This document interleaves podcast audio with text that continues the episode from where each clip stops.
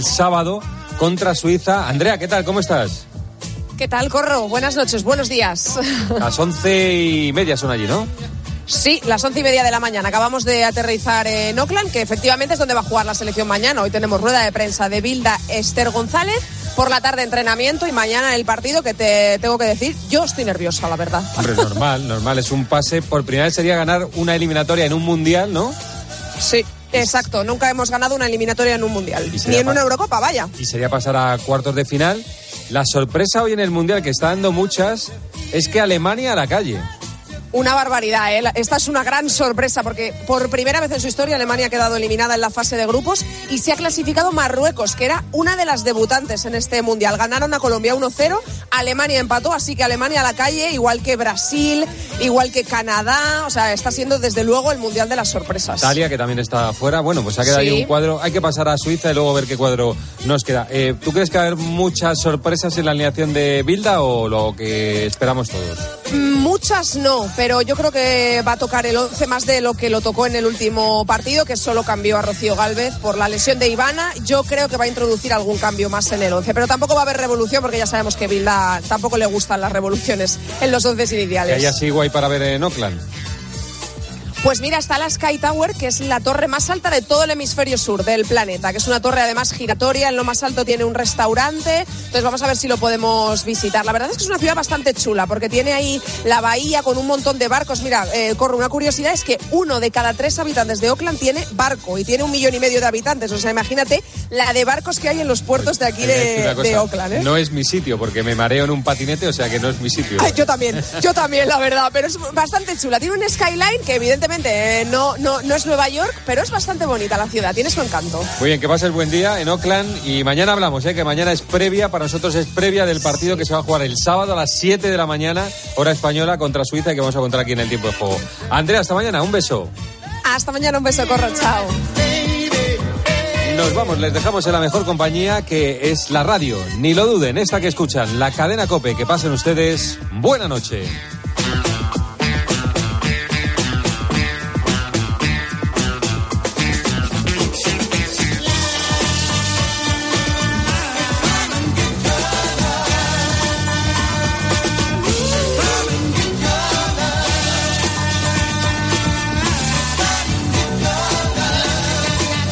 José Luis Corrochano. El partidazo de Cope. Estar informado.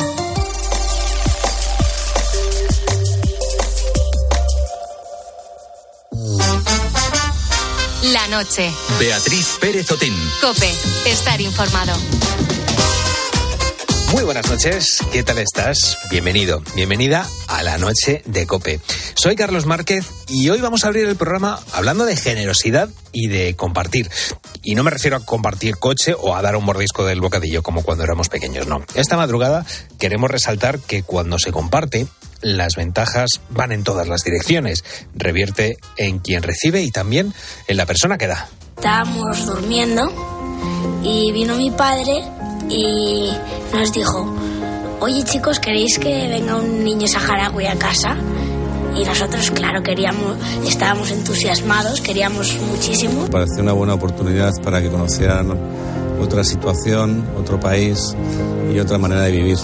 En este vídeo de la Asociación de Amistad con el Pueblo Saharaui, familias como la que has escuchado, cuenta su experiencia en el programa Vacaciones en Paz. Hoy vamos a hablar de familias de acogida, es decir, de aquellas que reciben a niños o niñas durante un tiempo en su casa y lo hacen pues como si fuera uno más. Para el verano o por temporadas indefinidas.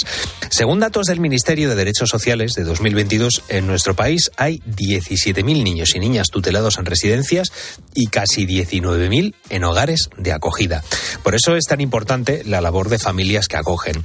Hoy vamos a hablar con Miguel. Él es padre de acogida. Hace dos años su familia pasó de tener dos niños a tener tres. La experiencia ha sido buena y recomendable desde su punto de vista y enseguida conoceremos por qué. Otro tipo de acogida es el que ofrecen algunas ONGs que gestionan la estancia de niños saharauis durante el verano en nuestro país. Y ojo, porque Cristina pasó de ser hermana de acogida a madre de acogida en el programa Vacaciones en Paz de la Asociación Amistad, Amistad con el Pueblo Saharaui. Nos va a contar cómo lleva el verano con su niño este año.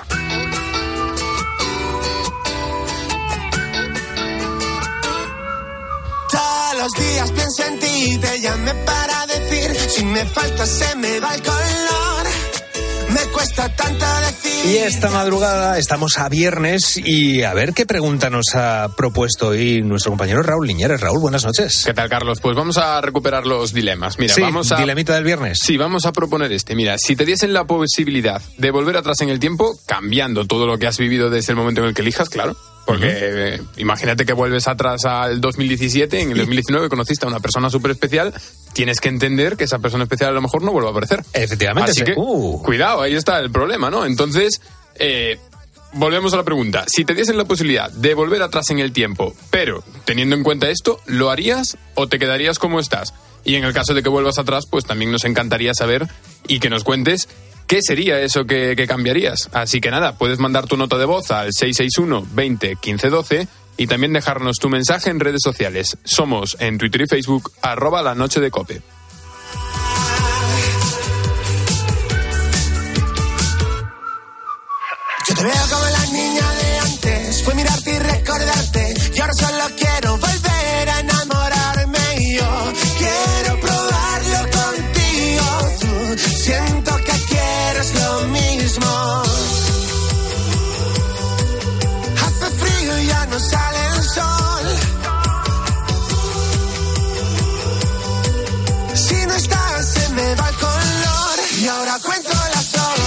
Cada familia es un mundo, tiene sus momentos malos, sus momentos no tan malos y por supuesto tiene ratos inolvidables.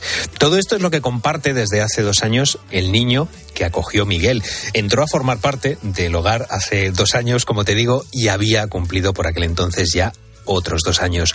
¿Cómo ha sido todo este tiempo de experiencia como familia de acogida? Pues se lo voy a preguntar directamente al padre, a Miguel. Miguel, muy buenas noches, ¿qué tal estás? ¿Qué tal? Buenas noches, Carlos. Eh, Miguel, cuéntanos, si tuvieras que definir en una palabra o en una expresión el balance de, de todo este tiempo en el que tenéis a vuestro hijo en, en acogida, ¿cuál escogerías? ¿Cómo sería esa experiencia? Obviamente con los retos que supone tener un tercer hijo, ¿no? Los, incluso los hermanos se tuvieron que enfrentar a, a- a su nuevo hermano. Pero bueno, eh, lo enfocamos como fuera algo, pues normal. Tenemos un miembro más de la familia, nada más. Eh, ¿Qué edades tenían vuestros hijos biológicos cuando llegó el nuevo miembro? Y te quiero preguntar eso, porque has dicho que se tuvieron que, enfrentar. ¿Cómo es ese proceso? Porque en muchas ocasiones, pues bueno, sabemos que hay eh, el primer hijo. Si hay un segundo, muchas veces tenemos ese síndrome del príncipe destronado. Eh, ¿Cómo fue ese periodo de adaptación y qué edades tenían vuestros, vuestros hijos cuando llegó el, el nuevo miembro? Pues mira, eh, la mayor tenía ocho años en ese momento y el que era el pequeño hasta entonces eh, y el, el- el nuevo eh, se llegó con dos años. Entonces, eh, bueno, eh, antes de que, de que llegara eh, Chris, eh, pues ellos obviamente se lo comentamos, les explicamos el proceso, fueron conocedores desde que, mucho antes de que subiéramos que fuera a venir un, un niño nuevo, ¿no? Les, les contamos que estábamos pensando en ello y durante todo el proceso, que el proceso de, de convertirse en familia de acogida, pues tiene su, es largo, tiene distintas fases, pues ellos han sido partícipes y eran conscientes. Entonces, ellos lo recibieron con alegría, ¿no? Pero como tú bien dices, eh, contar que vas a tener un hermano eh, puede ser una cosa y luego ya tenerla en casa puede ser otra, ¿no? Entonces, bueno, pues hay cosas eh, así como rápida. La mayor preocupación en los primeros días era esconder los legos para, Ah, que, bueno. para que el pequeño pues no, no los cogiera y los rompiera, ¿no? O los desmontara. Claro. Una cosa eh, es que el acogimiento no lleva implícita la, la adopción. De hecho, son eh, eh, conceptos totalmente diferentes y esta noche, aquí en la noche de Cope, queremos eh, bueno hacer esa diferenciación. Te voy a pedir, Miguel, que nos expliques pues la situación exacta eh, para que nos quede clara vuestra responsabilidad y el tiempo de duración de esa, de esa acogida. Sí, pues mira, te, te cuento un poco. Efectivamente, la acogida y, y- y la adopción son distintos, los objetivos son distintos, ¿vale? En una adopción, eh, el niño se incorpora a la familia y, bueno, pues tienes todos tus derechos sobre tu hijo porque es tu hijo, ¿vale?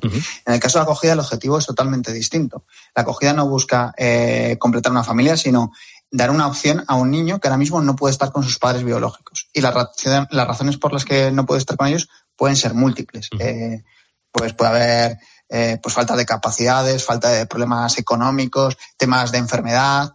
eh, y, cuando se llega al proceso de acogida es porque ya se han agotado otras vías, como puede ser que, los niños estén con otros familiares, puedan ser abuelos, tíos lejanos y tal. Entonces, al no existir esos mecanismos, eh, los niños tienen que estar de, tutelados por, por la administración, ¿no? En, en mi caso, que soy de Madrid, por la Comunidad de Madrid.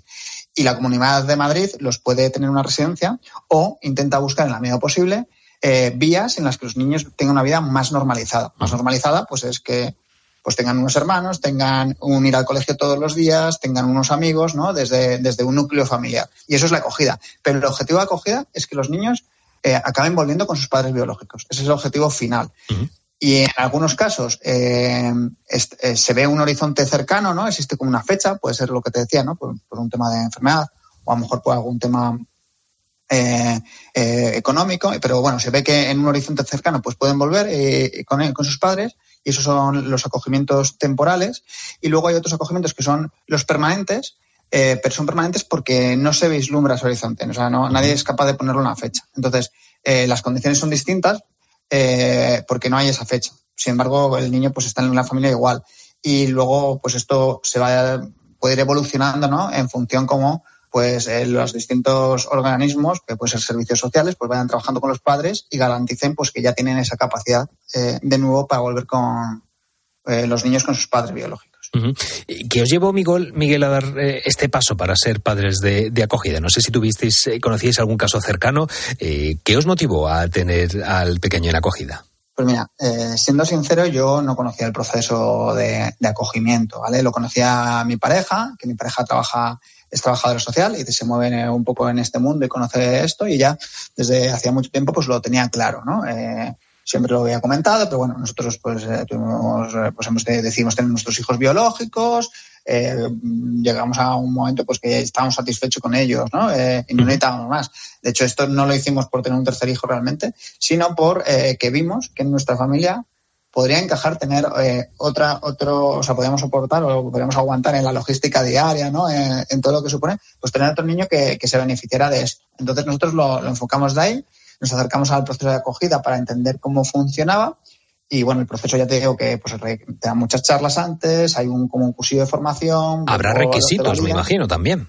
Muchos, muy, o sea, muchos porque yo, yo, creo que el proceso está bien formado. Primero, en el proceso siempre te cuentan las cosas eh, para que entiendas de que no va a ser fácil, uh -huh. eh, que esto no es una adopción, porque hay gente que lo, confunde, ¿no? que esto el niño puede, o el objetivo es que vuelva con sus padres, y durante el proceso un poco mmm, como que son muy severos con este tema para garantizar que, que, quien pase todo el proceso pues tenga muy claro las ideas, ¿no? Y luego pues hay evaluaciones psicológicas, hay test de um, psicotécnicos, hay también valoraciones económicas, ¿no? Para que se vea que puedes dar, eh, tienes, es, tienes la solvencia como para, uh -huh. para tener al niño en casa, etcétera. Hay bastantes controles en, en todo el proceso.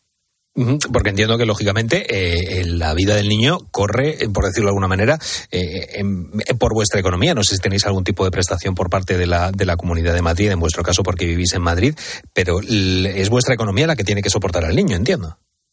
En general sí, es verdad que hay ayudas, ¿vale? Hay algunas ayudas, eh, eh, te dan, o sea, te, eh, dan ayudas eh, como para ropa, eh, luego al ser de acogida, pues eh, cier hay ciertas ayudas ya, pues en el colegio, pues el comedor, hay alguna, la cuota de, de cuando eres infantil, pues también, y luego, bueno, de vez en cuando, pues también te llevan ayuda, pues yo qué sé, al año creo que dan, eh, no sé, un, unos pocos euros, pues para cuando ya son, tienen cierta edad, como para material informático, cosas así, ¿no? Uh -huh. Entonces, hay alguna ayuda, pero es verdad que las ayudas que dan eh, no cubren, eh, obviamente, lo que es eh, todos los requisitos de, de un niño, ¿no? En gran parte, eh, yo qué sé, no tengo ni idea de qué porcentaje será, pero gran parte lo tienes que soportar tú con uh -huh. tu economía más estas ayudas, ¿no? Uh -huh. Y para terminar, Miguel, me imagino que estaréis contentos y satisfechos con, con haber tomado esta decisión. Me gustaría que, que, que, bueno, si hay alguien que ahora mismo está descubriendo lo que es este régimen de acogida, si se lo está pensando, ¿qué les dirías? ¿Qué mensaje les darías a estas personas?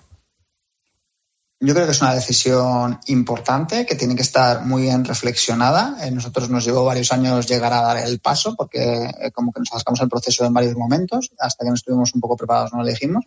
Es muy importante porque al final eh, el niño que viene, nosotros, bueno, eh, el niño que vino con nosotros era un niño muy pequeño uh -huh. eh, y entonces no venía con mucha mochila, por decirlo encima, pero es verdad uh -huh. que hay niños más mayores y los niños pues pueden haber tenido situaciones. Entonces, sí que es verdad que en algún momento eh, se pueden generar situaciones eh, tensas. Entonces, yo no, no, quiero desanimar, sino todo lo contrario, animar, pero desde la conciencia de que al final es un proceso en el que metes a alguien, eh, una persona nueva, en, una personita, ¿no? Nueva en mm. casa, que trae su mochila y que esa mochila puede ser a veces difícil de encajar, ¿no? Y entonces, bueno, pues hay que tener pues paciencia, hay que trabajarlo y, y, pero bueno, eh, yo en resumen eh, estoy más que satisfecho, estoy súper eh, contento con mis tres hijos, eh, estoy súper feliz de, de- de haber incorporado a Cristiana a la familia. Y bueno, pues eh, yo animo a que se, a que se, se valore esta opción. Si, si tú ya no tienes esa necesidad de, o, o que no quieres tener hijos biológicos, o que ya tienes hijos biológicos y no tienes necesidad de tener más, y te cabe, es decir, puedes eh, en tu familia eh, crees que puede encajar una persona más, creo que es una opción muy, muy interesante, muy rica, muy bonita, porque además es que hay niños que por desgracia, por la suerte, porque el devenir o el, eh, el destino que han tenido, pues eh, no pueden disfrutar de estas cosas, ¿no? Entonces yo creo que es muy importante que, que existan estas opciones para dar una oportunidad más amplia a, a niños que no la tienen ahora mismo. Pues Miguel y su familia decidieron precisamente dar esa oportunidad a ese pequeño de dos años que llegó a su familia. Miguel, muchísimas gracias por contarnos tu experiencia. Nada, ha sido todo un placer, Carlos. Muchas gracias a ti.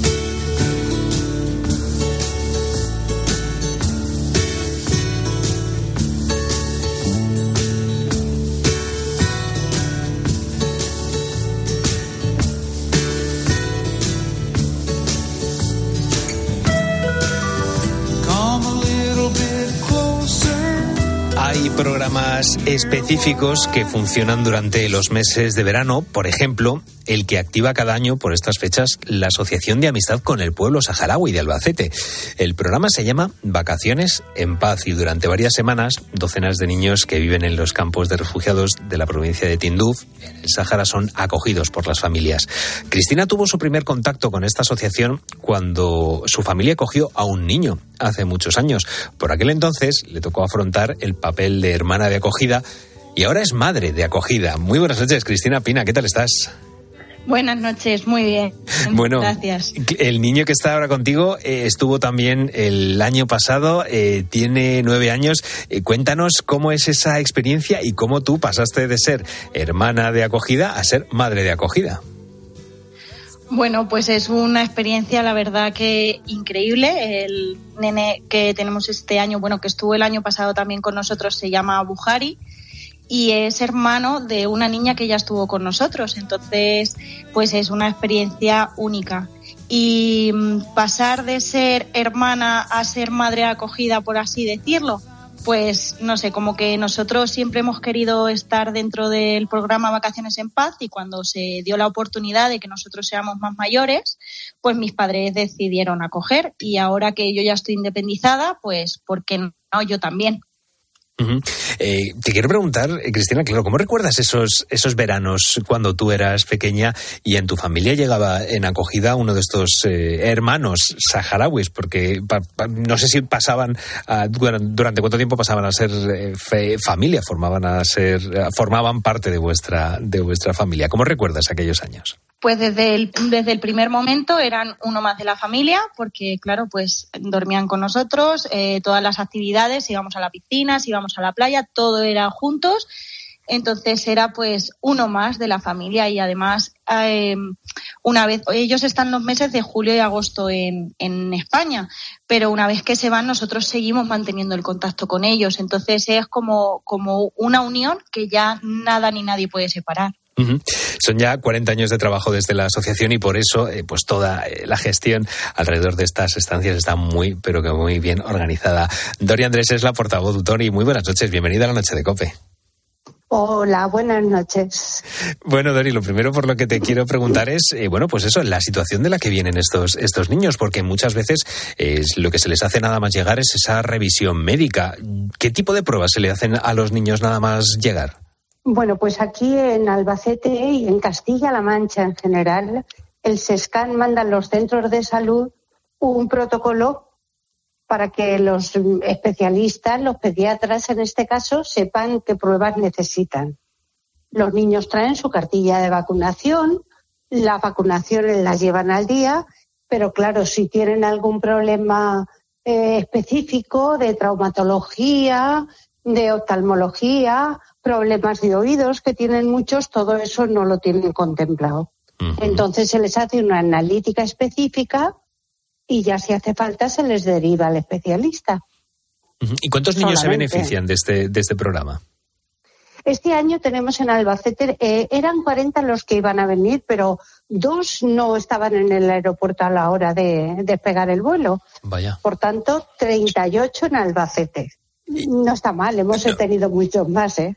Me imagino, claro, yo te, te quería preguntar también eh, con respecto a, a- al, eh, pues bueno, son ya 40 años de trabajo desde la, desde la asociación. ¿Veis que está habiendo cada vez más familias que acogen a, a menores? Eh, o, o- o creéis que, que- me gustaría que me dieras datos, sobre todo de la, de la evolución, de cómo, de cómo ha evolucionado? Si crees que estamos mucho más concienciados, si también desde los medios de comunicación estamos haciendo, pues bueno, una labor por lo menos de conocimiento de esta, de esta situación.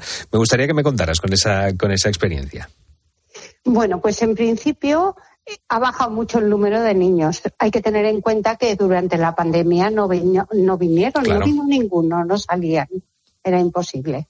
Entonces, el año pasado empezamos con un número muy chiquitín. Y este año en Albacete hemos duplicado. Pero aún así siguen siendo muchos menos. Yo te puedo decir que a España en general venían muchísimos niños, pero vamos a nuestra región, Castilla-La Mancha, llegaron a venir 1.404. A Castilla-La y Mancha, eh, ahora me parece que son 300 los que han venido. O sea, un- O sea que el número ha bajado mucho. También por la situación, porque hay otros conflictos, porque mm, la gente eh, es solidaria, pero hay mucho a lo que acudir. Ese es nuestro planteamiento. En cualquier caso, para el año próximo este número ha de ser, el doble. Esperemos, claro, porque al fin y al cabo estamos hablando de, de bueno, de, menores que tienen una, una situación, eh, bueno, en el caso estábamos hablando hace un momentito de- con Miguel que estaba desde hace dos años con su, con ese nuevo miembro de la familia, porque viene de una situación complicada. En este caso hay que, hay que, no hay que olvidar que bueno, que es una, es una situación que aunque sea simplemente por, por dos meses, que eso luego yo no sé si esto eh, puede generarles a ellos también un conflicto de, oye, ya estamos, hemos estado en, en España, hemos visto esto, hemos vivido esto y ahora tenemos que volver al campamento saharaui. Yo no sé ellos cómo lo viven. ¿Cómo viven ellos también la vuelta? Bueno, ellos el regreso lo viven bien. Son niños. Los niños en los campamentos de refugiados son felices. Allí no hay semáforos, no hay coches co- que estén pasando constantemente. Los niños son libres, no hay puertas ni ventanas. Te vengo a decir que ellos son muy queridos. En los campamentos no hay huérfanos. Si ha fallecido el padre y la madre, está la abuela, está la tía, está, en fin, que los críos se les trata fenomenal. Entonces ellos cuentan los días que faltan para marcharse. Cuando luego son adolescentes y, y van siendo un poquito mayores, ya la cosa cambia. Pero niños, tal cual niños, preguntan qué mes es, porque ellos saben el mes 7, el mes 8 y los días que faltan para irse a casa. Llevar los regalos, el álbum de fotos, que es un tesoro para ellos. Ellos cuando llegan allí y enseñan, he estado con mi familia en la playa. Hay un niño que está en la sierra de Albacete con una familia monoparental, que es hombre, pero eh, en una aldeíta pequeña. Y bueno, está entre caballos, está entre cerditos, está, bueno, está gozando lo que no, no se puede uno imaginar. Entonces, tienen ganas de llegar y contarlo. Claro, Cristina, te quería preguntar, claro, ¿tú qué planes haces eh, con, con estos, con, con el menor? Yo no sé qué, qué haces que, que si te les llevas, pues eso, igual, al, al parque de atracciones, si haces planes de naturaleza. ¿Cómo te organizas estas semanas? Bueno, pues eh, es una pregunta que, que, siempre me gusta contestar porque eh, la gente dice, ay, es que yo eh, me encantaría, pero no tengo tiempo. O sea, yo trabajo ocho horas al día en comercio. Entonces, al final te acabas apañando y acabas sacando tiempo para llevarlo a la piscina, para eh, lo, lo, apuntamos a como a, a campamentos de verano. Uh -huh. Luego nos vamos a lo mejor unos días a la playa. Tampoco es necesario que, que, el niño vaya a la playa. Si esa mm, familia no puede ir a la playa ese año por X motivos, no es una cosa necesaria. Entonces yo, por ejemplo, este año aún no lo hemos llevado a la playa, no sé si ir a la playa, pero en el pueblo, cuando vamos los fines de semana, él tiene allí su piscina y allí es feliz. Entonces hacemos muchos planes mm, con él de eso de pues de estar en el campo, de salir con la bicicleta, ese tipo de actividades, lo que harías con un niño claro. de aquí. Efectivamente. Efectivamente.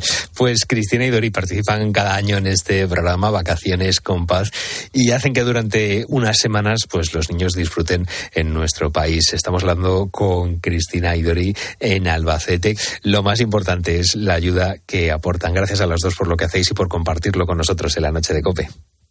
Gracias a Gracias. vosotros por darle visibilidad. Efectivamente, la difusión es importante y que sepan que esto es Albacete, pero en todas partes en España hay vacaciones en paz. Eso O es. sea que se pueden aprobar, a apuntar desde cualquier provincia. Muchísimas gracias. Gracias. He creado un ángel verde y gris que se pasea de noche, no lo puedo ver. Está donde la luz que dicen que hay, donde terminan los sueños de la realidad. Donde se escapan los niños y no quieres más. Ahogan los gritos de mi mitad. He creado un ángel verde y. A veces le hablo bajito por si está. Le busco por la calle, camino. A veces le echo de menos si tú no estás. A veces tengo que hacer de tripas corazón. A veces tengo que huir porque no puedo más. ¿En qué estrella estará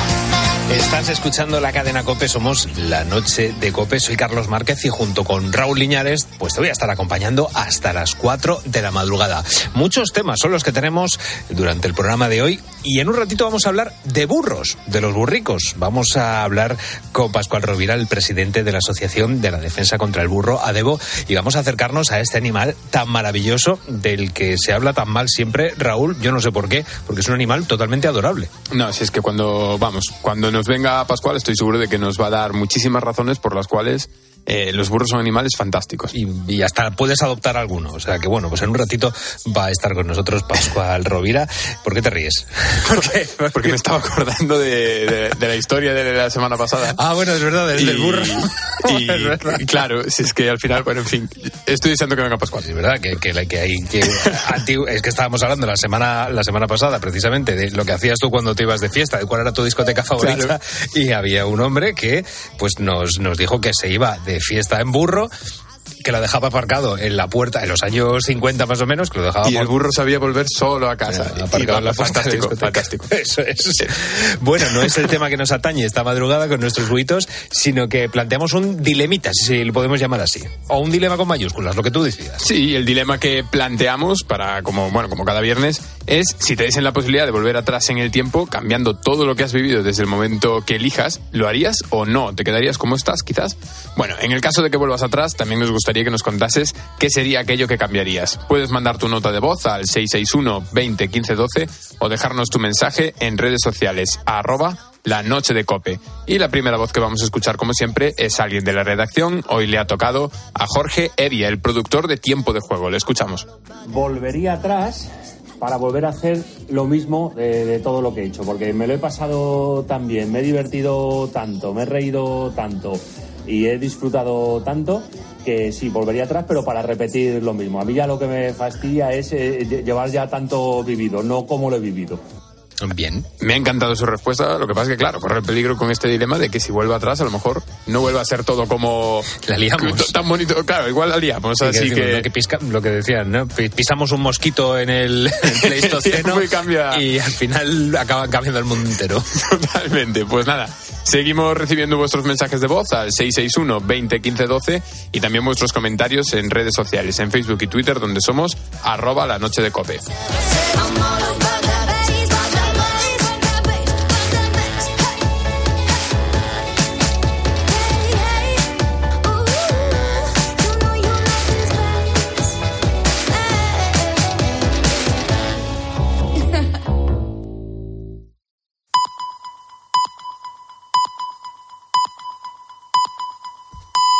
Son las dos.